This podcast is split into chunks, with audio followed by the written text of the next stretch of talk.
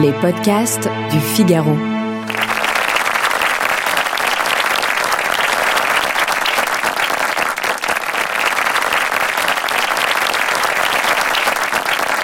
parler de trois thèmes. On va s'intéresser d'abord à ce thème sur les carburants là qui euh, risque de mettre la France euh, par-dessus tête, nous dit le président de la République.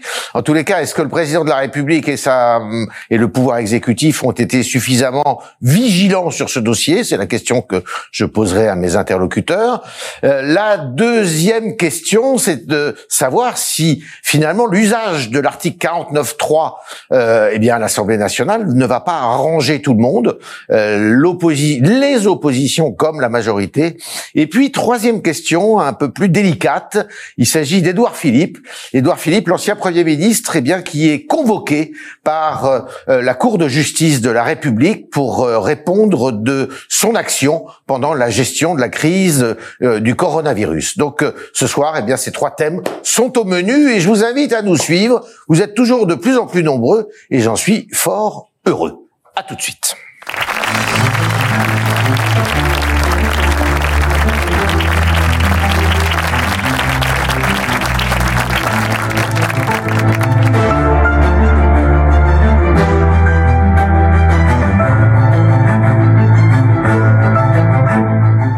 Ce soir avec Guillaume Tabar. Bonsoir Guillaume. Bonsoir Yves. Rédacteur en chef euh, au Figaro, euh, éditorialiste chroniqueur, on lit aux chroniques tous les jours, et puis auteur de plusieurs livres politiques. Et le dernier, eh bien, euh, c'est la révolution inachevée sur Monsieur Macron. On le voit apparaître chez la Tess. Robert Laffont. Robert Laffont, je me suis trompé. ne me fâchez pas avec mon éditeur. Guillaume de Bonjour, bonsoir. Vous êtes grand porteur au Figaro Magazine. Et bientôt, vous allez justement animer une grande émission d'entretien dans ces studios euh, avec des personnalités euh, diverses et variées, mais qui seront toutes fort, fort intéressantes.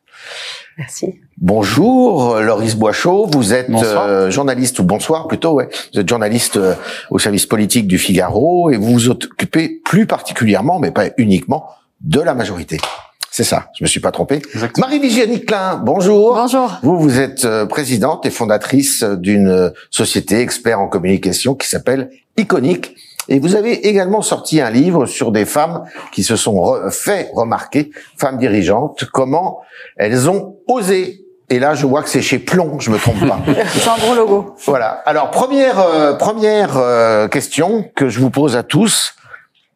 Ils ont été euh, un peu légers là-dessus euh, sur la, la, la, crise des carburants, euh, Guillaume Tabar? Léger, je ne sais pas, mais je pense que le pouvoir exécutif, dans son ensemble, a sans doute sous-estimé l'impact de, de, cette crise. Prenons la phrase peut-être la plus emblématique, celle d'Olivier Véran, qui, je crois, c'est jeudi dernier, lors du premier point de presse, qui donc la semaine dernière, hein. la semaine dernière, effectivement, la fin de la semaine dernière, dit il n'y a pas de pénurie Mmh. euh, il y a au plus des tensions. Mmh. Bon, l'intention que, qui était derrière, c'est que Olivier Véran savait, et on sait tous, euh, l'effet panique. C'est-à-dire, dire aux gens, c'est la pénurie, ce, ce à quoi on assistait euh, après allait euh, être amplifié, accéléré, et pour mmh. le coup, on aurait été dans une pénurie immédiate et, euh, et spectaculaire. Donc, il veut envoyer un message pour dire, pas de panique, on va gérer la situation. Sur la base de chiffres, j'allais dire macroéconomiques, c'est-à-dire que lui, il a les relevés de, de, des ressources disponibles, euh, des, des, remplissages des cuves, il dit ça passe. Mais ce, dont il ne se rend pas compte, c'est que au moment où il dit ça, D'abord, il y a des gens qui, eux, sont concrètement à la pompe et ils voient qu'il y a des pompes fermées, ils, voient qu'ils qu vont la queue, bon. Et ceux qui ne font pas le plein, eh ben, ils regardent leur télévision et ils voient les queues devant les stations-service. Donc, le message, il n'y a pas de pénurie, vient heurter euh, la, la, le constat, en tout cas la, la réalité vécue ou ressentie euh, par les par les habitants. Et voilà. Et vous savez, en politique, en communication politique, je parle devant des experts de communication politique, lorsque l'on donne un sentiment de déni, c'est toujours désastreux.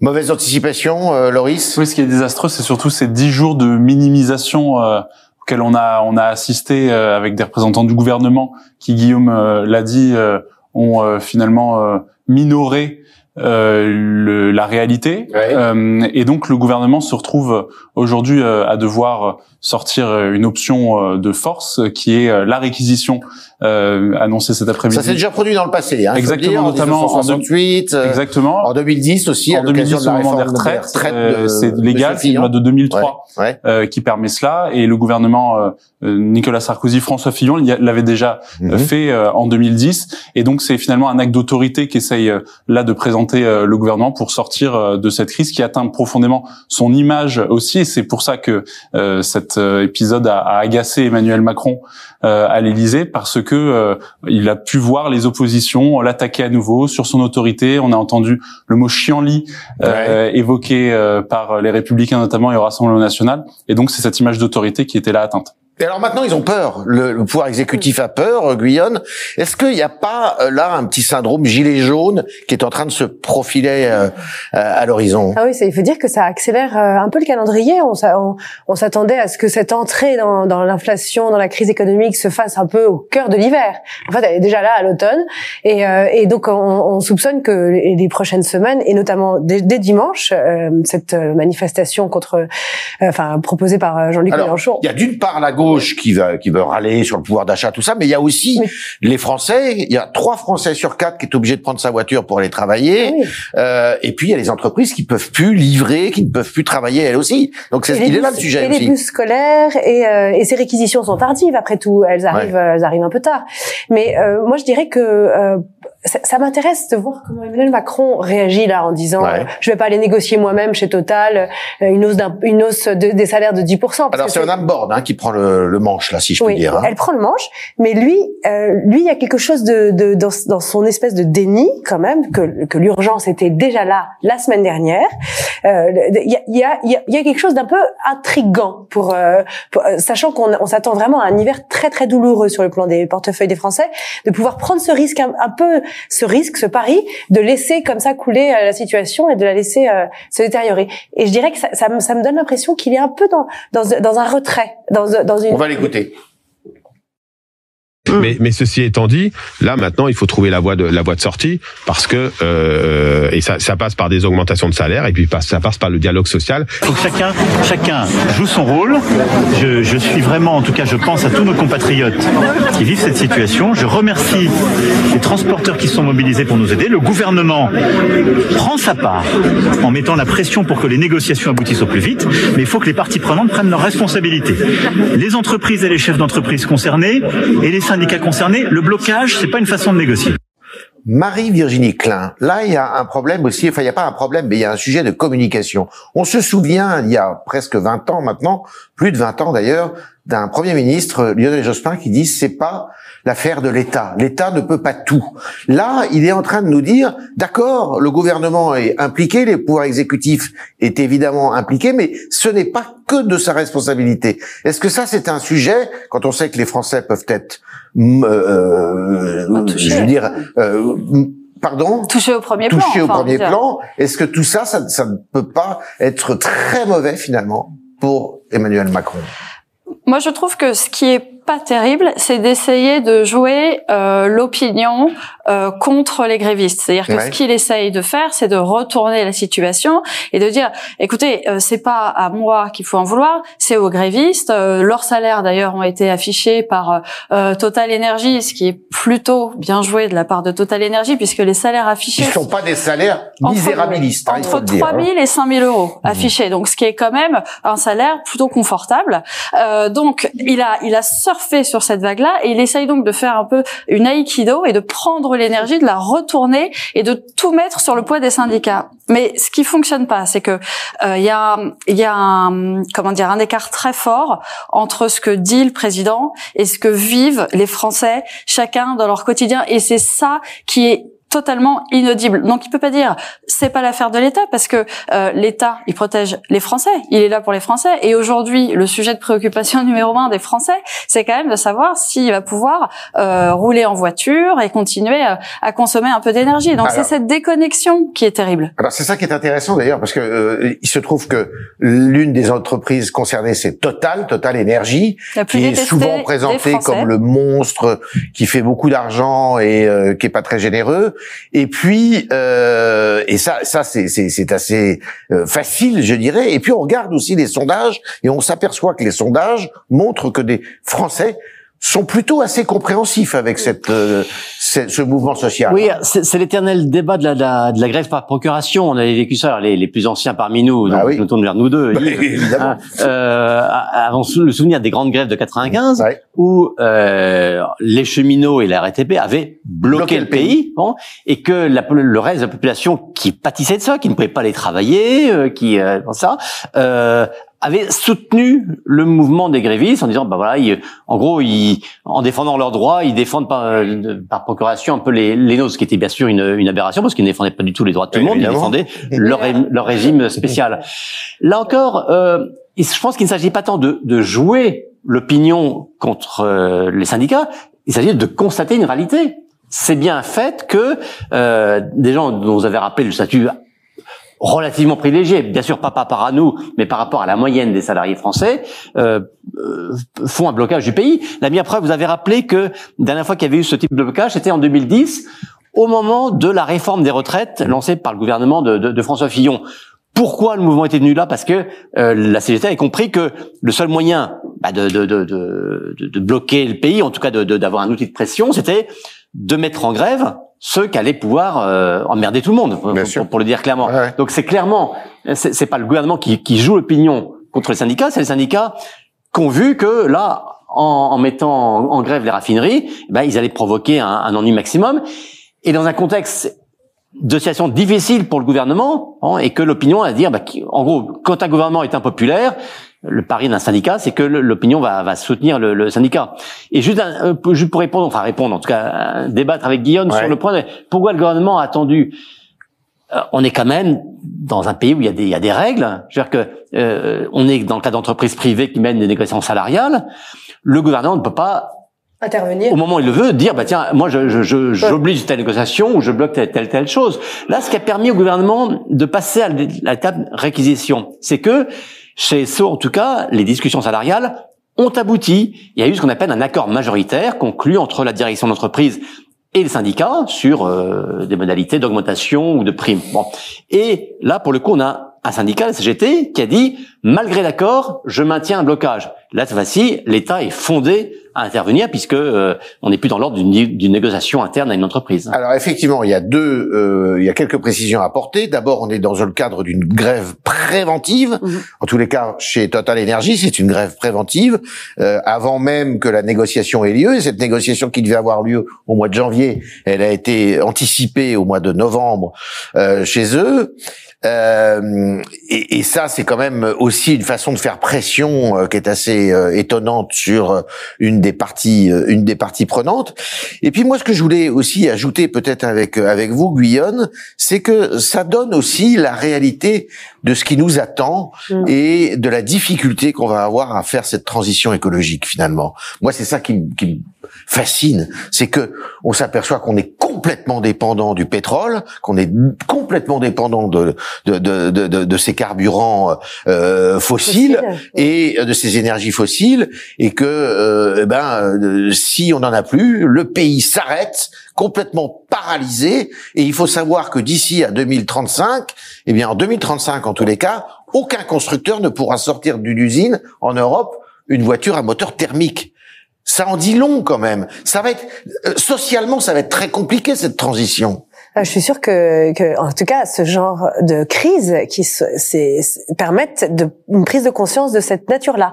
Et euh, elles sont parfois profitables si le, le pouvoir est suffisamment fort pour en tirer profit et pour permettre une prise de conscience, notamment peut-être tout simplement par des solutions. Il allait nous parler demain, euh, Emmanuel Macron, je pense, de, de sobriété, oui, mais aussi de dans une ambiance de sobriété, de voilà, on est on est à- au seuil d'un hiver très très douloureux, très difficile. Faisons tous des efforts. Il nous l'a dit la, la semaine dernière, et donc et je pense que c'est un discours qui est un peu abstrait encore pour les Français. Et aujourd'hui, peut-être que ce, ce type de crise peut provoquer une sorte de de- de- de- d'accélération.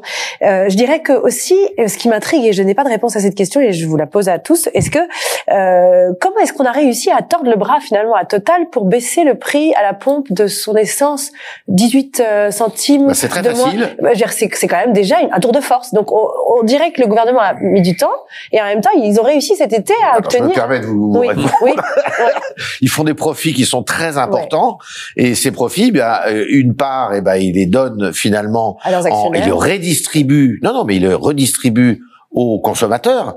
Et puis, euh, il faut dire aussi que le, la, la baisse des prix a été très largement compensée par votre portefeuille, cher Guyonne, Mmh. comme par notre portefeuille à tous, puisque pendant deux mois, eh bien, le gouvernement a contribué à hauteur de 40 centimes euh, par litre de réduction des prix, quand euh, l'opérateur était à 18, euh, 18 centimes.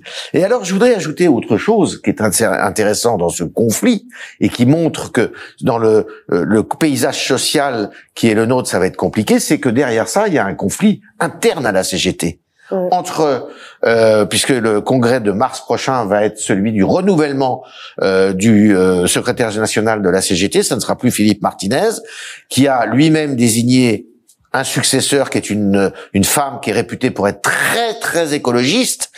Et évidemment, les salariés de la fédération chimie qui travaillent donc dans les carburants ne veulent surtout pas de ce profil euh, à la tête Donc, de la CGT. de- Donc il y a un, un enjeu euh, qui est euh, assez euh, assez capital Ouais. pour l'avenir de, de ce pays. Est-ce qu'on en sort Est-ce que le gouvernement peut en sortir sans euh, sans bobo là?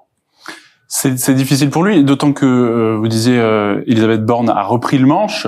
euh, et en réalité, c'est seulement Esso euh, qui est concerné par la réquisition annoncée aujourd'hui. Il y a le volet Total Énergie où là, le gouvernement ne peut que se contenter pour le moment d'appeler à la levée des blocages et de menacer de réquisition euh, le moment venu. Ce qui est intéressant, c'est que ça pose la question de la transition écologique, vous le disiez, et notamment euh, dans ce contexte-là, il y a la question des super profits qui se posent pour un groupe Bah oui. comme Total Energy. C'est un débat euh, qui a fait florès dans la majorité euh, ces dernières semaines entre une aile gauche qui voulait une taxe nationale sur les super profits, un cheminement de l'idée qui fait que ce sera plutôt une contribution européenne finalement euh, qui sera euh, décidée. Euh, ce qui est euh, évident, c'est que dans la classe politique et dans la majorité en particulier, il y avait la, conviction que ces super profits-là engrangés par certains grands groupes, dont Total, euh, n'étaient pas compris dans ce contexte euh, de crise et, d'inflation, de crise euh, pour le pouvoir d'achat par les Français et donc euh, nécessiter euh, une réponse telle que celle-ci, cette contribution qui touchera a priori ce groupe.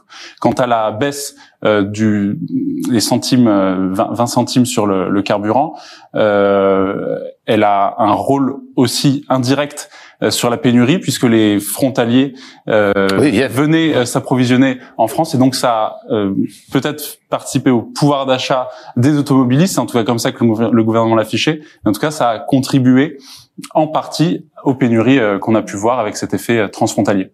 Guillaume, les vacances de la Toussaint approchent. On dit que la remise en fonction des raffineries et des dépôts, ça se fait pas en un jour. Ça, là, ça peut, être- ça peut commencer à être vraiment très compliqué. Oui, alors c'est là qu'il y a aussi ces fameuses réserves stratégiques, hein, Mhm. euh, avec un. Alors, bon, je, je, je n'y connais rien dans les taux de remplissage des cuves, ça, mais enfin, il semblerait qu'on ait euh, en soi l'approvisionnement nécessaire pour passer euh, passer une difficulté de de- de- d'approvisionnement. Euh, si le gouvernement a ouvert la voie aujourd'hui avec, avec le, le- la réquisition, euh, à savoir faire travailler du personnel des entreprises euh, à la place de des révises, ce qu'il a fait sur ESSO, on peut penser qu'il va le faire sur Total une fois que les négociations chez Total auront ou réussi ou échoué. Et là, on pourra être euh, bon. Euh, voilà, donc il y aura une phase de régla- un peu comme pour le débat sur l'énergie, on dit bon, faut passer le, le pic de l'hiver, donc faut un peu renier notre consommation. Là aussi, peut-être qu'il y aura un mix de euh, sobriété énergétique contrainte, c'est-à-dire que renier sur certains trajets non essentiels euh, pour pouvoir éviter une pénurie totale. Et là aussi, sans doute, une priorisation. On voit bien que le gouvernement a, commencé à mettre en place, ça s'est fait dans certaines pompes, de réserver l'accès à ceux pour qui c'est vraiment vital. Parce que euh, je vois qu'un un camion de pompier, bah, s'il n'a pas d'essence, il peut Compliqué. pas. bon. donc il y a euh, professions de santé, etc., qui, qui sont absolument vitales, y compris même pour le pour que le pays euh, tienne. Euh, Marie-Virginie, c'est, l'heure de, de vérité là pour Elisabeth Borne? Oui, alors dans, je pense que son heure de vérité à Elisabeth Borne, elle est, euh, elle, elle, elle l'a depuis qu'elle est euh, première ministre, donc je pense que euh, elle sera pas jugée euh, uniquement pour ça. En revanche, on passe quand même d'un d'un problème de non pénurie qui devait durer deux trois jours à un problème en réalité qui va durer tout l'hiver. Et donc c'est l'ensemble du gouvernement qui est jugé là-dessus. Et d'ailleurs, il y a dix La grève va peut-être pas durer tout l'hiver quand même. Mais Bah peut-être pas à ce point-là, mais on sait que la, la, la question problème de d'approvisionnement risque l'énergie va être risque de d'être compliqué.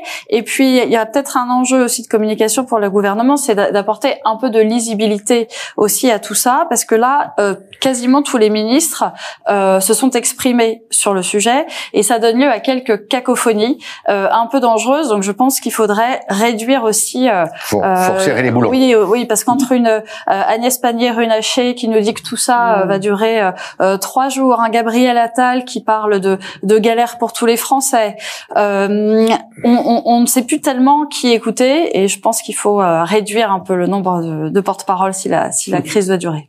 Alors une autre épreuve, une autre épreuve se profile pour le gouvernement, c'est celle de l'adoption du budget, du budget de l'État, Euh, et évidemment euh, affleure sur toutes les bouches, euh, c'est un mot magique, le 49.3, qui est un article de la Constitution et qui permet au gouvernement bah, d'adopter ce budget sans vote. Il a le droit de le faire pour le budget, pour le budget de la sécurité sociale et pour un texte autre à chaque session parlementaire.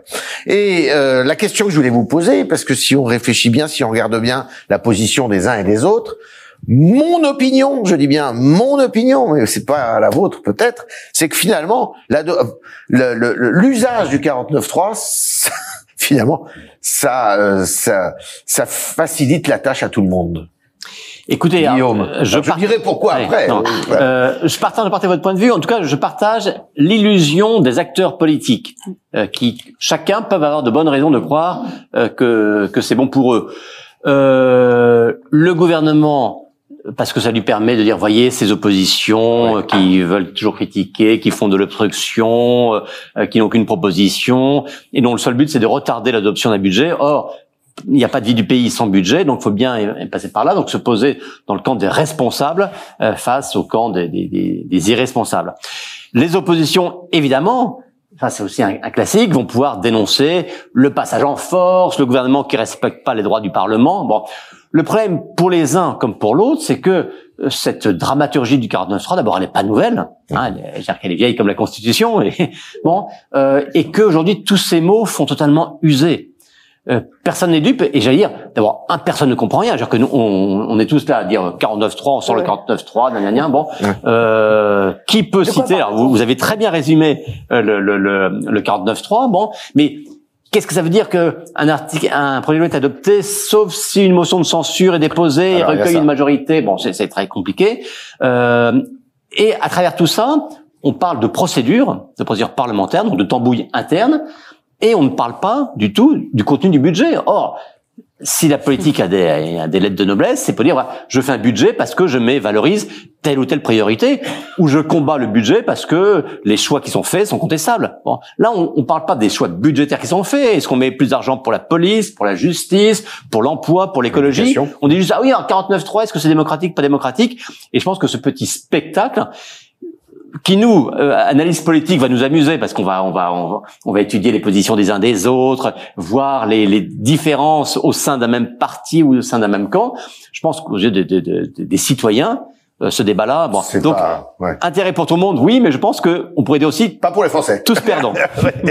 Euh, Marie-Virginie Klein, euh, pour la, par exemple pour la gauche, pour la Nupes, est-ce que ça leur permet pas, pendant un temps, eh bien, de s'offusquer de cette pratique et de, de ne plus parler bah, des problèmes qui leur euh, sont assez, euh, assez Bayou, difficiles actuellement, l'affaire mœurs. l'affaire euh, Bayou, euh, Madame Rousseau qui tempête dans tous les coins, mais qui finalement peut-être n'a pas euh, le ton juste. Est-ce que c'est pas un moyen pour eux de bah, Voilà, ils sont pas loin de l'explosion, de, de rester unis, quoi. Bah, on, on a euh, d'abord euh, Éric Coquerel, donc le président de la commission des, des finances, qui tout de suite à hurler et, et, supplier solennellement euh, euh, le fait de ne pas recourir au 49-3. En fait, chacun est vraiment dans son rôle. Donc oui, la Nupes, eux, ils vont pouvoir crier au loup, ils vont pouvoir dire que c'est un passage en force, que euh, les Français n'ont pas n'ont pas voté pour ça, les Français ont voté pour un débat à l'Assemblée nationale et qu'on le bloque. Euh, on va avoir les Républicains qui vont aussi être assez arrangés par le 49-3 parce que eux, ça, ils vont être, euh, euh, ils seront pas obligés de voter et donc ils seront pas obligés de montrer un assentiment à la politique du gouvernement. Donc ça va aussi les arranger. Ça va arranger le gouvernement parce qu'il va quand même montrer qui peut gouverner, qui peut mhm. prendre des décisions, et puis surtout, il va renvoyer le problème de la motion de censure à la NUPES et au Rassemblement national en leur disant bah tenez votez ensemble une motion de censure on va bien voir si vous êtes capable euh, de vous concerter et puis de et de voter. Et, et évidemment que on, a beaucoup parlé des affaires notamment de mœurs à la Nupes euh, et on en oublie les affaires Katnins et donc ça les arrange pour revenir à votre à votre question de départ. Alors ça c'est pour la Nupes pour LR finalement on, on l'a écrit même dans le Figaro, il y a des divisions à l'intérieur de euh, du parti et du groupe. Euh, certains affichant voter franchement euh, euh, contre ce budget, mais d'autres qui hésitent un petit peu. Euh, alors que quand on est dans l'opposition, ben on, on s'oppose normalement.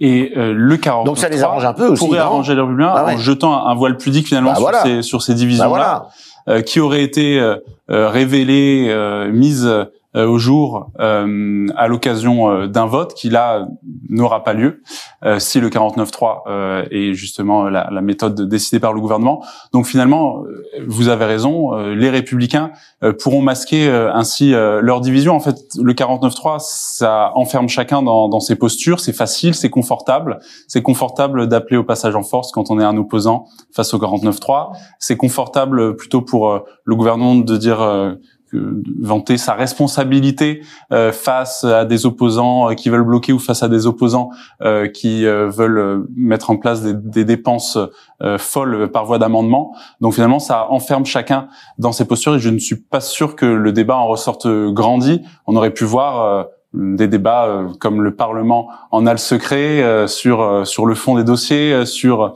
les priorités euh, à mettre dans le budget et ce ne sera a priori pas le cas. La question aujourd'hui, c'est plutôt le quand. Quand est-ce que le gouvernement recourra au 49.3 plutôt que s'il recourra à Hors des questions budgétaires, donc.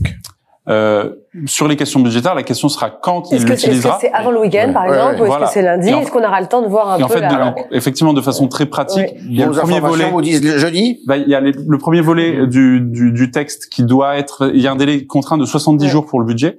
Et le premier volet euh, du texte, euh, c'est d'ici mercredi, qui doit être adopté. Et donc, d'ici à demain. Euh, mercredi, prochain, pardon, le 19. Mm. et donc, c'est d'ici cette date que, que le gouvernement la question, c'est vu qu'il y a la, la manif de, de, Mélenchon dimanche, est-ce qu'ils dégainent le 49.3 avant ou au contraire pour ne pas donner un peu de carburant à cette manif Est-ce qu'ils attendent lundi pour l'annoncer? Moi, j'ai cru comprendre qu'aux dernières nouvelles, on était plutôt sur une annonce lundi plutôt qu'avant la fin de la semaine. Prochaine tout ça peut, peut changer d'une heure à l'autre. Il y a de l'essence, au fait. Hein.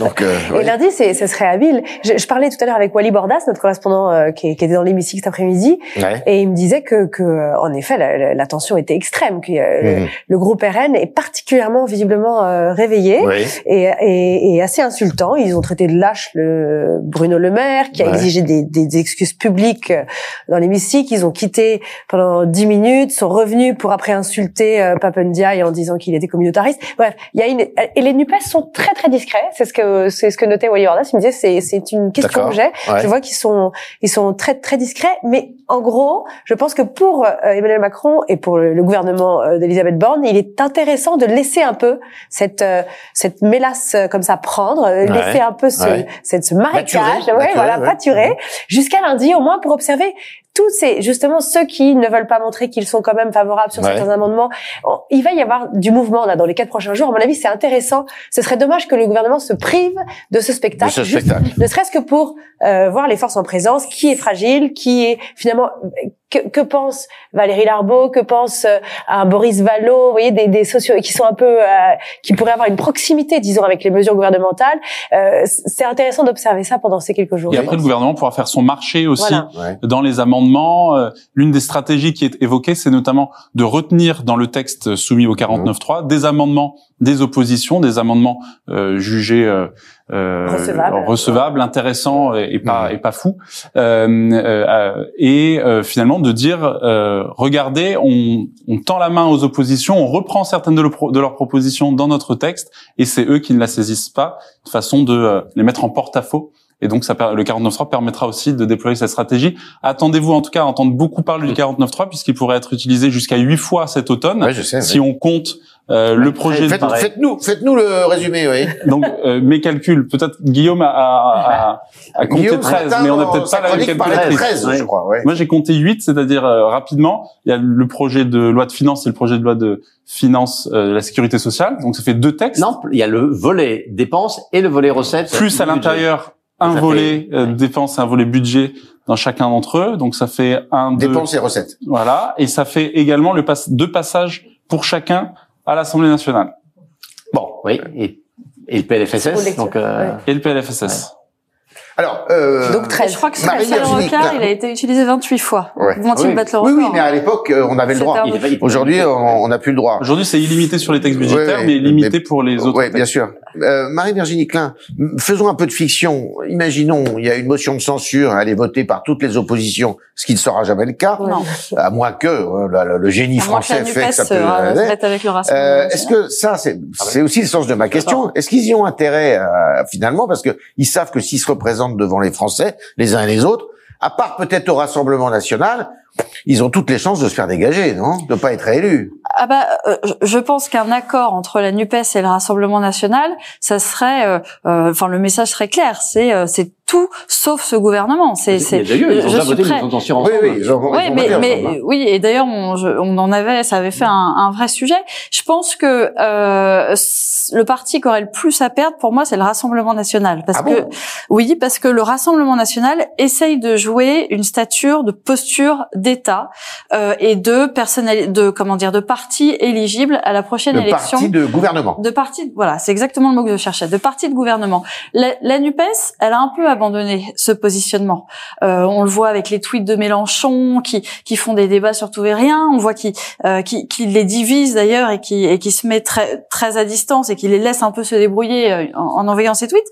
Alors en que le n'est Rassemblement pas à l'Assemblée national, nationale, faut le dire. et il, il est pas à Il l'Assemblée nationale et justement depuis qu'il y est plus, euh, il, il, il- comment dire, il, il se laisse beaucoup plus euh, aller dans, dans, dans ses expressions et il laisse un peu les élus justement se débrouiller avec ça. Mais le Rassemblement national, ils sont tous quand même, euh, ils s'entraînent énormément avec, avant chacune de leurs prises de parole. Ils sont tous coachés euh, pour justement faire euh, bonne figure, pour bien se tenir à l'Assemblée nationale. Donc c'est eux qui n'auraient pas euh, forcément intérêt, je pense, à s'allier à la Nupes en, en matière d'image. Vous êtes d'accord avec ça, euh, Guillaume? Non. Euh, D'abord parce que, euh, d'abord parce que les, les 89 députés en question, ils ont été élus avant de porter leur cravate, si j'ose dire. Donc, euh, ils n'ont pas été élus parce qu'ils étaient euh, assimilés d'emblée à un parti de gouvernement. Ils ont été élus parce qu'ils étaient le Rassemblement national. Mhm. Et je pense qu'en cas de dissolution, euh, euh, ceux qui veulent sanctionner le gou- le gouvernement d'Emmanuel Macron, euh, ils vont chercher quel est le vote utile euh, pour euh, pour battre euh, pour battre Macron. Or, ce vote utile paraît de moins en moins être LR, qui a quand même de plus en plus de mal à trouver un espace entre les deux. Et pour le coup, avec le, le, le, le- euh, les dérives ou en tout cas les emportements de la, de la Nupes, euh, je pense que la Nupes a perdu beaucoup de crédibilité en termes de de de, de parti de, de, de gouvernement. Moi, spontanément, je pense qu'au contraire que, que le RN serait le premier bénéficiaire euh, D'une dissolution. euh, d'une dissolution. Et juste un mot, alors c'est peut-être pas le thème du jour, mais je rebondis quand même parce qu'on a parlé de, de l'assemblée de séance. Euh, euh, le maire et d'autres ont dit ah le RN nous a insultés. Bon, on a dit euh, ils ont ils ont insulté Papendiaï. Ils ont traité Bruno Le Maire de lâche. Ils ont traité Papendiaï de communautariste. Ce sont Ça reste dans le vocabulaire. ce sont euh, deux classique. critiques, ce sont deux critiques sévères. Oui. Oui, mais c'est l'Assemblée, le jeu. Mais ce ne sont pas les insultes. Donc je- on est dans un jeu de. Mais oui, mais, mais je, Oui. je pense qu'on ne Oui, peut pas oui. parler d'insulte. Alors, Euh, qu'est-ce que une ça insulte, c'est dire euh, connard, salaud, tout ça. Bon, Ouais. dire vous êtes un lâche, vous êtes un, c'est le débat politique. Bon, et je pense que si on commence à dire ah bah dès qu'on a des mots euh, qui plaisent pas, ce sont des insultes.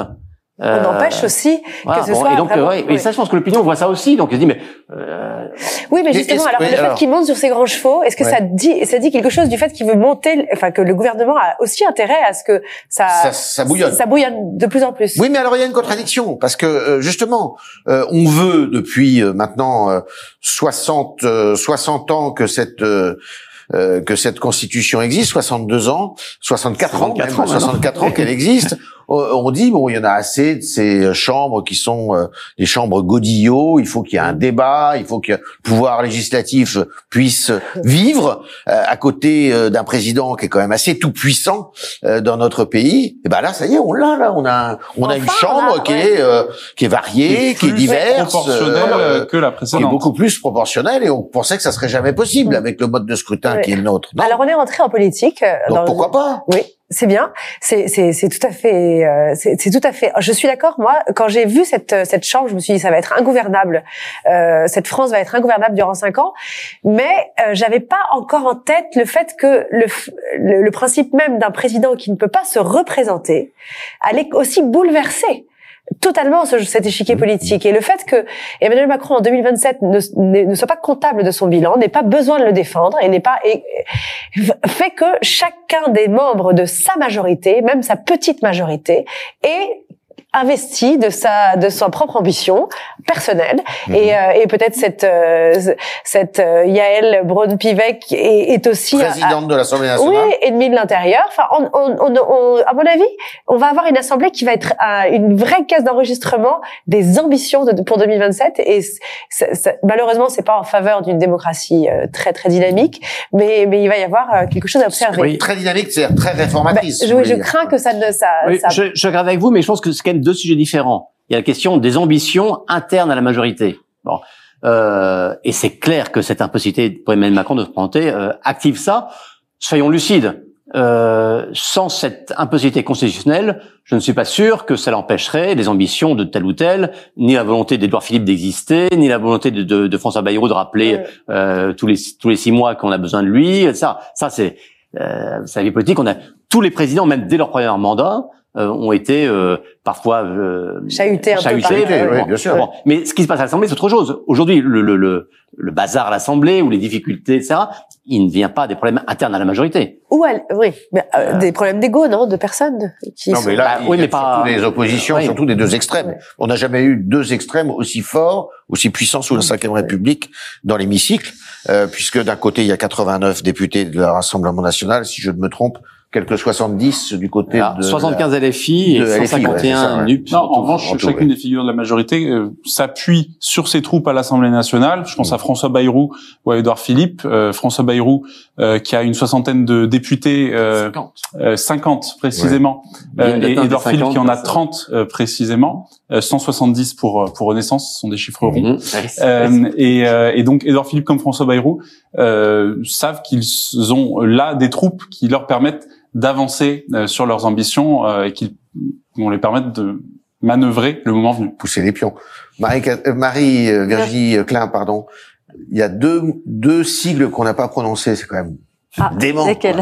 PS et LR. Ah oui, bah parce que Ouais, c'est vrai. Non, c'était inimaginable il y a dix ans, ça. non, Olivier Faure est un petit peu ressorti quand même euh, récemment, justement en, en essayant de surfer sur euh, euh, les, les, les débats au sein de la Nupes. Donc euh, il a il a essayé un petit peu de ressortir à ce moment-là, mais on voit pas que ça prend pas. Mhm. Et les LR, ils sont complètement coincés. Et là, effectivement, euh, mis à part essayer de peser un petit peu pour faire opposition, et même sur le vote de budget, on, on, on les empêche euh, de le faire, euh, de le faire vraiment. C'est compliqué. Non, le, le- je pense que le vrai enjeu, il est du côté du Rassemblement national, parce que l'élection présidentielle, c'est à la fois dans longtemps et c'est aussi euh, demain. Donc dans longtemps, ça nous laisse le temps d'oublier tous les débordements qu'il peut y avoir euh, aujourd'hui, mais c'est aussi demain, parce que pour un parti pour le Rassemblement national, regardez ce qui s'est passé euh, en Italie avec l'élection de euh, Giorgia Meloni. Dire, ça se construit sur la durée, et je pense que c'est ça le réel objectif, et c'est ça qui vise dans trois ans, compris à travers euh, les tenues des débats à l'Assemblée. Très vraisemblablement. Alors il y en a un autre qui a l'ambition de 2027, il s'appelle Édouard Philippe et euh, c'était un peu attendu, mais ça a été confirmé. Il est convoqué devant euh, la Cour de justice de la République, donc qui euh, juge euh, les ministres et les anciens ministres dans l'exercice de leurs fonctions. Et là, il est jugé pour sa gestion de la crise sanitaire à partir de deux griefs qui sont quand même euh, faut le faire. Le premier grief, c'est euh, mise en danger de la vie d'autrui. Hein, et puis le deuxième grief, alors là, c'est encore pire, absence volontaire de de, de combattre, un sinistre. C'est que quand même, faut trouver, faut trouver la formulation.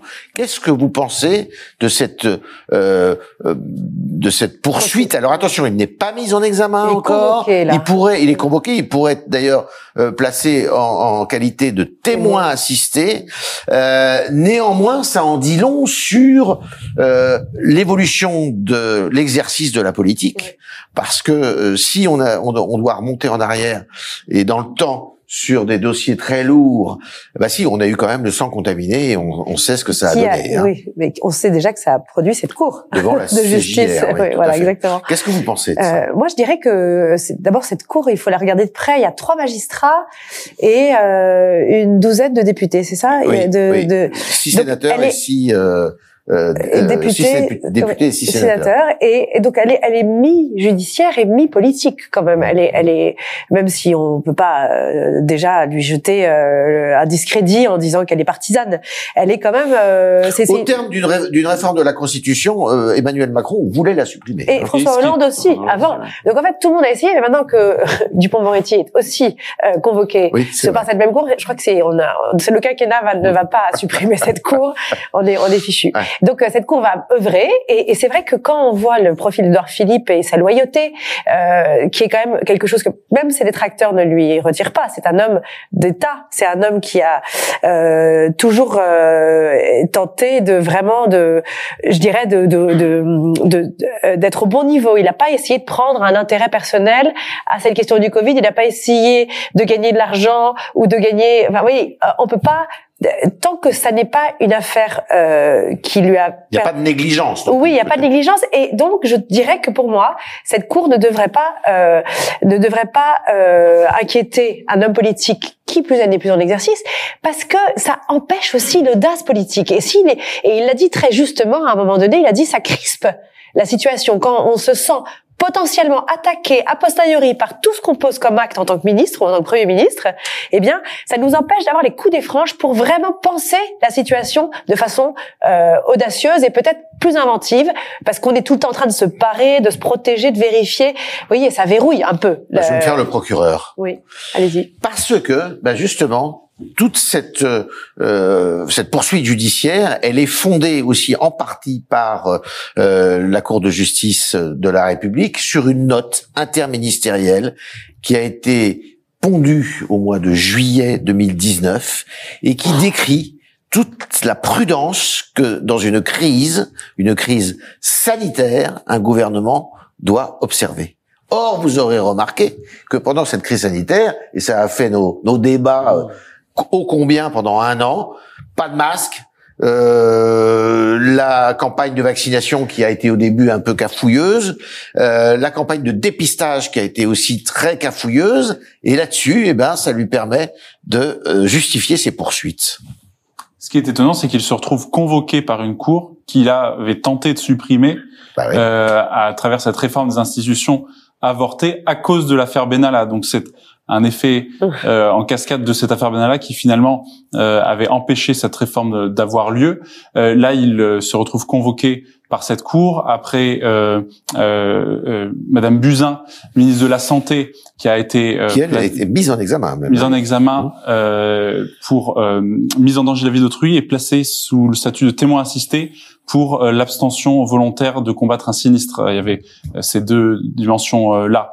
je ne pense pas que cette cour soit le bon outil pour juger de la qualité des actions politiques qui ont été euh, prises pendant euh, un moment, fût-ce un moment de crise comme euh, le, fut la crise du Covid. comment les juges vont pouvoir apprécier si cette, les actions du gouvernement de l'époque ont été dans le bon sens ou pas. Ça, ça, semble être tout de même une pente compliquée que vont prendre les magistrats qui seront amenés à prendre une décision, forcément. Guillaume, on se souvient que pour Laurent Fabius, même s'il a été euh, exonéré de toute responsabilité, tout comme d'ailleurs Madame Georgina Dufoy à l'époque, euh, ça a quand même été une épreuve terrible. Hein. Oui, et euh, je trouve que Loris est bien bien gentil quand il parle de décisions compliquées à prendre, etc. Je crois qu'il faut le dire clairement. Euh, cette position de la CGR, enfin, l'existence même de la CGR et l'instruction qu'elle veut lancer aujourd'hui est un véritable scandale démocratique. Je crois qu'il faut distinguer euh, une faute humaine qui concerne des aspects qui concernent qui sont inscrits dans, dans le code pénal, etc. Parce qu'on se met en infraction. On parlait de détournement de fonds, euh, de, de euh, si un ministre tue quelqu'un, c'est bon, ça, bah, il y a une, une réalité d'un délit. Si tue quelqu'un, il va au pénal. Hein, bon, mais en tout cas, il y a des délits. Hein, il, y a, il y a toutes sortes de, de codes, euh, code pénal, etc., euh, qui, qui instituent des délits, et toute personne peut être jugée pour des délits. Bon, mais ce que fait aujourd'hui la, la CGR, c'est que elle apprécie le bien fondé hmm. d'une politique. Vous citez cette fameuse note des services de Matignon. Bon, mais Jacques, un service de Matignon, c'est pas qui Quelqu'un dans un bureau fait une note. Peut-être que la note est censée, peut-être qu'elle est justifiée, tout ce qu'on veut. Bon, mais c'est une note qui soumet à responsable politique. Sa politique, après, il examine, il prend des décisions. Je ne vois pas en quoi une autorité judiciaire peut dire voilà, bah, il fallait mettre en œuvre telle ou telle mesure et pas telle ou telle autre. C'est, on pourrait étendre ça aussi au domaine des, politiques économiques. Je veux dire que euh, un gouvernement fait des choix. Hein. Après, on peut critiquer politiquement des choix. On peut dire euh, votre politique économique, elle conduit à augmenter le chômage, au contraire. À, bon, voilà. Et donc, les politiques sont fondées à dénoncer, à critiquer des, des choix, et les citoyens ont toute légitimité pour sanctionner euh, si à la présidentielle on avait dit la gestion du Covid euh, par Emmanuel Macron était scandaleuse, les Français auraient pu le Un meilleur exemple, c'est que euh, je ne suis pas expert. Euh, Laure Mandeville était sur ce plateau juste avant moi pour, d'autres sujets, mais Laure Mandeville qui, euh, qui, connaît très très bien la vie politique américaine, euh, nous expliquerait que Donald Trump a été battu d'une courte tête à la dernière présidentielle parce qu'il s'est totalement planté dans la gestion, du Covid. Les Américains ont estimé qu'ils ne pouvaient plus lui faire confiance à cause de la gestion du Covid. C'est ni la Cour suprême ni qui que ce soit dit vos décisions sont mauvaises. Là, les citoyens avaient cette même possibilité. Et je pense que si on entre dans cette euh, dans, dans, dans, ce, dans cet engrenage, eh ben, on va confier aux juges le soin de dire quelle politique est bonne, quelle politique est pas bonne. Or, ça n'est pas leur rôle. Alors Marie euh, Virginie Klein, j'irai encore plus loin que Guillaume en ajoutant quelques éléments de droit, c'est que c'est pas complètement une cour de justice, c'est pas complètement une cour politique et que là, il est entendu à la demande d'une commission d'instruction qui est constituée de magistrats là pour le coup. Mm. Et après, il va passer devant une cour, enfin s'il est euh, mis en examen, il passe devant une cour qui va être un mixte de magistrats. Ça, ça, ne correspond à rien de rationnel cette histoire. Ouais, je trouve que là, je suis 100% aligné avec euh, Guillaume euh, Guillaume Tabar, c'est-à-dire que quand la justice commence à se mêler de politique, moi ça m'inquiète. En fait, à titre de citoyenne, euh, ça m'inquiète parce qu'effectivement, on peut critiquer une décision politique avec des arguments politiques, mais de là à mettre quelqu'un devant la justice, c'est complètement décalé. De la même façon, la décision qui avait été prise de maintenir euh, le premier tour euh, des élections.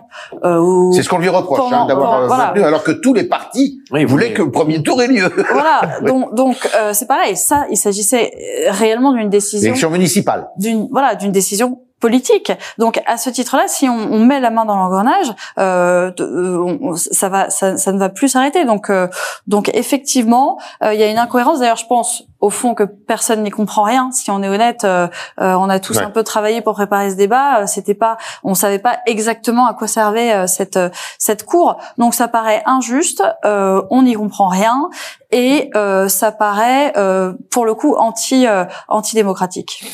Alors, je, je, posais la question à Guillaume tout à l'heure, mais euh, euh moi j'ai le souvenir que euh, ça a profondément, euh, je dirais, écorné l'image de Laurent Fabius. En tout cas, ça l'empêchait de participer aux élections présidentielles auxquelles il aurait pu prétendre. Il n'aurait peut-être pas forcément gagné. C'est une procédure interminable. ça, a duré, ça, ça, a duré très longtemps. Oui. Tout à fait.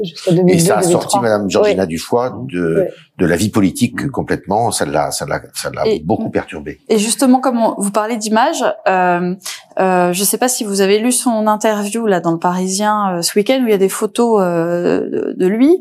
Et, et, ce qui est très marquant, donc la photo de lui il y a deux ans et la photo de lui aujourd'hui, c'est plus le même homme. C'est plus le même homme. Et donc il, il, nous, il nous explique, hein, vous savez, il y a ses sourcils qui se sont mis à tomber, donc sa barbe évidemment qui a blanchi. Et il explique c'est c'est lié à des maladies auto-immunes qui se sont déclenchées euh, pendant précisément euh, voilà une des deux en tout cas s'est déclenchée précisément quand il était euh, à, à Matignon. Donc c'est pour rebondir c'est vrai que Édouard Philippe il a il a des ambitions euh, pour euh, pour 2027 euh, mais une, une affaire comme celle-là qui à mon avis ne va pas conforter comment dire ça enfin va pas réduire ces maladies auto-immunes ça, ça peut effectivement nuire à ses ambitions. D'ailleurs, dans l'interview parisien, il prend les devants en disant je conteste formellement euh, ce qui m'est reproché. Donc, euh, on, on, a l'impression qu'il anticipait euh, déjà, bien sûr, mhm. le fait qu'il allait être convoqué par par la CGR. La question donc, pour lui aujourd'hui, c'est son sujet, c'est de ne faire aucun commentaire euh, ni son entourage, ni quoi que ce soit euh, aujourd'hui, en tout cas, euh, à ce sujet, attendant, dont, attendant la, la décision qui sera prise in fine par la Cour. Alors sans trahir de secret, normalement, Olivier Véran devrait aussi lui être convoqué. Ça devrait tomber prochainement. Est-ce que ça peut effectivement être un handicap euh, dans le cadre d'une campagne euh, à venir sur une élection présidentielle. Vous, pour, parlez de l'aspect physique de. Non, non, non, non, non, je parle de, de ce dossier, quoi. De, ce dossier, mais moi je pense pas du tout. Je pense que ça va passer comme une. Ça va passer. Cette convocation est, est nulle et non avenue. Je pense que le, comme vous le disiez, la sensibilité d'un citoyen, euh, d'une démocratie, euh, de, de, enfin, est profondément hostile à ce mélange. je dirais, au fait que le, le, que le judiciaire jette un regard aussi analytique sur une, une, politique subjective qui est assumée comme telle. C'est pour ça qu'on délie nos, nos, nos...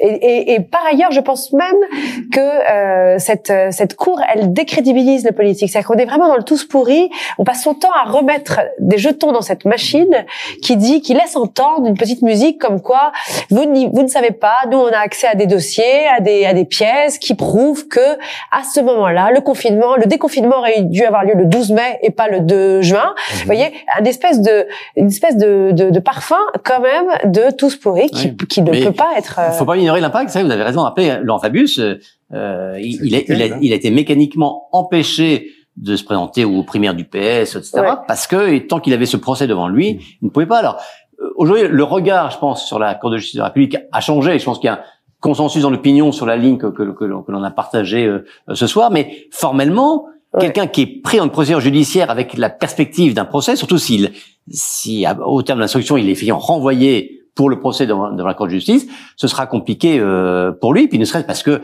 euh, ça, ça prend l'esprit. Je veux dire qu'on a quelqu'un qui est renvoyé la justice, il n'a pas l'esprit serein et c'est, c'est normal, on peut le comprendre. Donc c'est euh, il y, a, y, a, quand même une pression qui, qui, qui, qui, qui est un vrai problème. Oui. Alors je vous rappelle que Laurent Fabius à l'époque a été traité d'assassin. Ah oui. Et que le Covid, je vous le rappelle aussi, mmh. ça n'a rien à voir, a euh, causé la mort de 150, 155 000 personnes en France. Euh, donc euh, des mauvais esprits pourraient vite euh, faire des, des amalgames euh, tout à fait détestables d'ailleurs. Voilà, je voulais vous remercier tous les quatre d'être venus sur ce plateau pour débattre de ces trois sujets tout à fait passionnants. et puis, eh ben, on va vraisemblablement continuer à parler de ces mêmes sujets d'ailleurs, peut-être même dès la semaine prochaine, en tous les cas des deux premiers. Pour ce qui est du 49.3, là pour le coup on sera en plein dedans. Euh, la grève euh, des opérateurs de raffinerie, je suis pas certain qu'elle soit complètement éteinte quand on se retrouvera mardi prochain. En tous les cas, moi j'aurai le grand plaisir avec euh, d'autres invités, mais eux vous les reverrez bientôt, hein, vous inquiétez pas, avec d'autres invités pour être avec vous et débattre des sujets qui font le débat politique. Merci beaucoup et à mardi prochain.